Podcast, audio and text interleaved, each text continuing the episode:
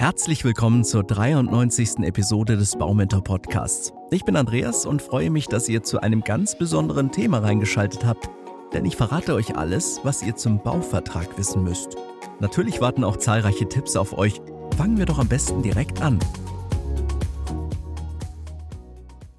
Der Hauskauf ist die größte Investition in eurem Leben. Dementsprechend solltet ihr hier nichts dem Zufall überlassen und vor allem beim Bauvertrag auf jede Kleinigkeit achten.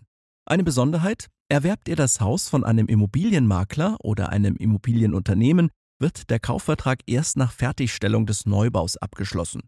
In den meisten Fällen aber entscheiden sich Häuslebauer für einen sogenannten Bauträger. In diesem Fall erfolgt die Unterzeichnung des Bauvertrages vor der Fertigstellung des Eigenheims. Wichtig, ein Kaufvertrag beim Neubau mit einem Fertighausanbieter ist stets ein Werkvertrag und kein Kaufvertrag. Der wesentliche Unterschied, euch als Käufer steht kein gesetzliches Widerrufsrecht zu. Solltet ihr also zurücktreten wollen, müsst ihr für alle bisher geleisteten Arbeiten aufkommen. Bei der Vertragsgestaltung solltet ihr als Bauherr auf einige Dinge verstärkt achten, denn es lauern hier und dort Fallen, die ich euch gerne aufzeigen möchte. Vor allem versteckte Kosten sind es, die manchem Bauherren die Schweißtropfen auf die Stirn treiben. Achtet also darauf, dass keine Leistungen im Vertrag ausgenommen sind, für die ihr dann selbst aufkommen müsst. Das gilt zum Beispiel für die Errichtung von Baustraßen oder die Bereitstellung von Baustrom und Bauwasser. Achtet weiterhin auf bestimmte Klauseln, die es dem Unternehmen erlauben, einmal festgesetzte Leistungen im Nachhinein abzuändern. Solche Klauseln sind rechtlich gesehen natürlich nicht zulässig, in der Praxis dennoch oft zu finden. Unzulässig ist es ebenfalls, dass ihr nach dem Aufbau des Fertighauses nur eine Woche Zeit habt, um eventuelle Mängel anzuzeigen. Vielleicht möchte euch der Bauträger dazu animieren, bestimmte Leistungen selbst auszuführen. Tatsächlich sind Eigenleistungen sinnvoll, denn je mehr ihr selbst erledigt, desto günstiger wird euer Traumhaus. Doch auch hier lauern Gefahren. Diverse Ausbauleistungen wie Maler- und Tapezierarbeiten könnt ihr natürlich selbst erledigen, wenn ihr handwerklich geschickt seid. Vorsicht ist aber bei allen Leistungen geboten, welche den Baufortschritt behindern könnten. Seht euch zu guter Letzt den Zahlungsplan genau an, Viele Bauträger verlangen zu hohe Raten bereits zu Beginn der Bauphase. Unser Tipp, nutzt euer Recht bei der Zahlung 5% als Sicherheit einzubehalten.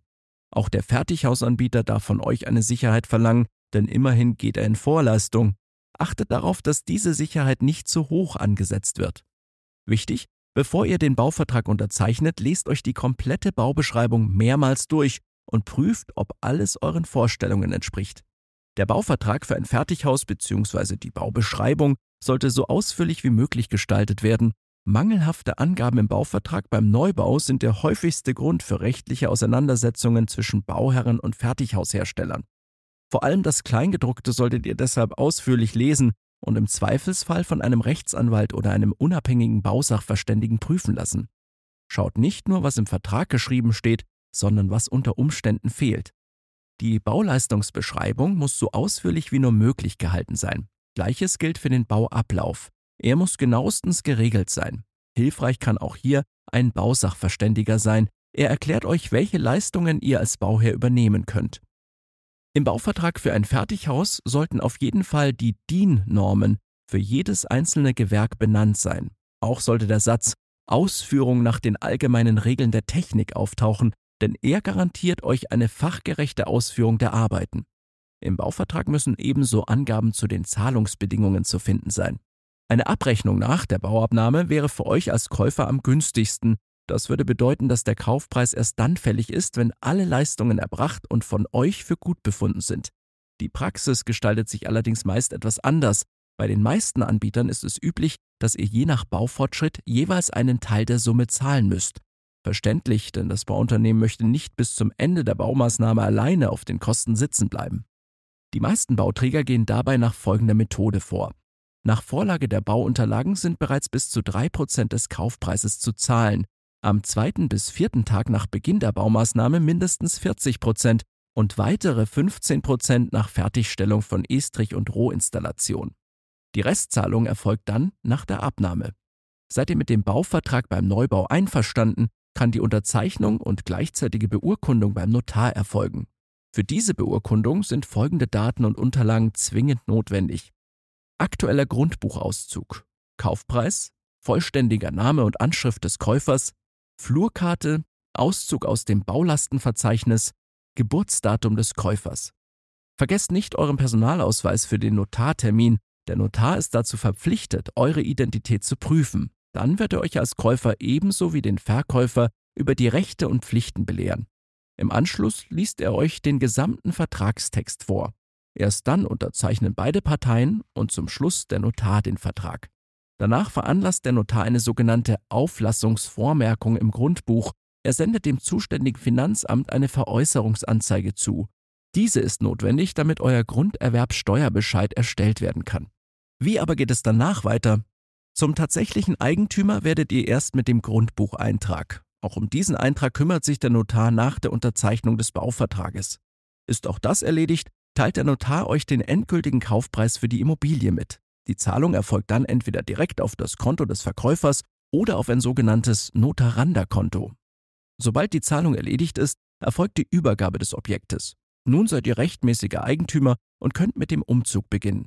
Dem Notar kommt beim Bauvertrag für ein Fertighaus eine wichtige Rolle zu. Er sorgt dafür, dass der Bauvertrag nach allen geltenden rechtlichen Bestimmungen abgeschlossen wird. Bevor der eigentliche Vertrag aufgesetzt wird, prüft er daher zunächst Grundbucheinträge, Baulasten und Vorkaufsrechte. Ist soweit alles in Ordnung, kann der Bauvertrag für ein Fertighaus entworfen werden. Dieser Entwurf muss nicht zwingend vom Notar gemacht werden. Die meisten Bauträger bzw. Fertighaushersteller haben Musterverträge, die genutzt werden. Diese müssen dann allerdings auch vom Notar überprüft werden. Ist alles in Ordnung, wird der Vertrag beim Notartermin unterzeichnet und vom Notar beurkundet. Hier noch einmal alle Aufgaben, die der Notar für euch beim Bauvertrag übernimmt. Er prüft die vorhandenen Grundbucheinträge. Er entwirft gegebenenfalls den Bauvertrag. Er beurkundet den Vertrag, sodass dieser rechtswirksam wird. Er besorgt alle weiteren Unterlagen, die für einen reibungslosen Ablauf wichtig sind. Er ist für die notarielle Beurkundung der Grundschuld zuständig. Er teilt euch den Kaufpreis mit. Er kümmert sich um die Überschreibung des Eigentums. Stellt sich nun noch die Frage, wer den Notar eigentlich aussucht, ihr als Käufer oder der Verkäufer? Darüber gibt es keine einheitlichen gesetzlichen Regelungen. In der Praxis sieht es meist so aus, dass sich Käufer und Verkäufer gemeinsam auf einen Notar einigen. Meist sucht sich der Käufer einen Notar aus. Eine weitere Frage stellt sich hinsichtlich der Kostenträgerschaft. Wer hat also die Kosten für den Notar zu übernehmen? Hier ist es in der Praxis üblich, dass ihr als Käufer die Notarkosten tragen müsst. Ein Bauvertrag für ein Fertighaus ist nur dann rechtsgültig, wenn er bestimmte Inhalte enthält. Der wichtigste Bestandteil ist die Bau- und Leistungsbeschreibung. Sie sollte so detailliert wie möglich sein. Eine solche Beschreibung zeigt unter anderem auf, welche Leistungen die Firma genau übernimmt und welche Materialien verwendet werden. Hört passend zu den Leistungen auch gerne mal in die 69. Episode rein, wo ich euch die einzelnen Leistungen im Detail vorstelle. Zurück zur Baubeschreibung. Diese sollte einen detaillierten Zeitplan enthalten.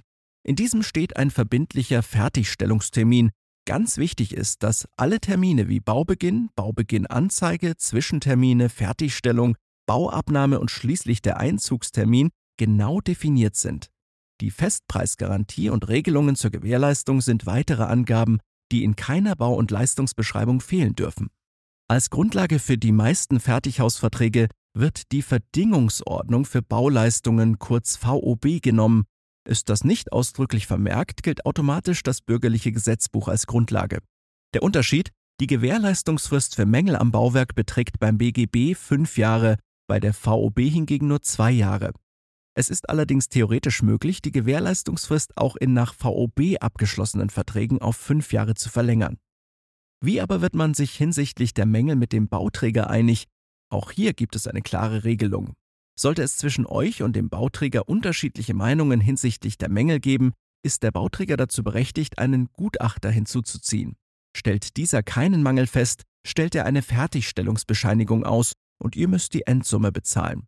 Liegt dagegen nachweislich ein Mangel vor, dürft ihr von der Schlusszahlung einen gewissen Betrag einbehalten. Sobald ihr das Abnahmeprotokoll unterschrieben habt, ist die letzte Rate an den Fertighaushersteller zu zahlen. Gleichzeitig beginnt der Gewährleistungszeitraum. Auch obliegt euch als Eigentümer nun der Gefahrenübergang. Das bedeutet, dass ihr ab sofort das gesamte Risiko um das Haus allein tragt. Sicher habt ihr auch schon einmal etwas von einem Vorvertrag gehört, aber was ist das überhaupt und wann macht ein solcher Vertrag beim Hauskauf Sinn? Tatsächlich ist ein Vorvertrag beim Hauskauf absolut sinnvoll. Der Hintergrund? Immobilien sind begehrter denn je. Habt ihr eure Traumimmobilie gefunden, sichert ihr euch mit einem Vorvertrag die Rechte an der Immobilie. Der Vorvertrag ist eine Absicherung für beide Seiten, dass der Bauvertrag tatsächlich zustande kommt. Wie der eigentliche Bauvertrag muss auch ein solcher Vorvertrag notariell beurkundet werden, was wiederum mit zusätzlichen Kosten verbunden ist. Ich empfehle euch daher, euch möglichst schnell mit dem Verkäufer zu einigen, wenn ihr Interesse an einer Immobilie habt. Sinn machen sowohl die Reservierungsvereinbarung als auch der Vorvertrag nur dann, wenn klar ist, dass sich der Abschluss des Bauvertrages länger hinzieht. In welchen Fällen ist es möglich, vom Bauvertrag zurückzutreten? Grundsätzlich ist ein Hauskauf ein bindendes Geschäft und ihr könnt vom Vertrag nicht einfach zurücktreten. Der Verkäufer wird in eine Vertragsauflösung nur dann einwilligen, wenn ihr einer Abstandszahlung zustimmt. Diese macht durchaus Sinn, immerhin wird euer Fertighaus direkt nach Vertragsunterzeichnung in Produktion gegeben. Tretet ihr nun zurück, entsteht dem Bauträger eine Produktionslücke.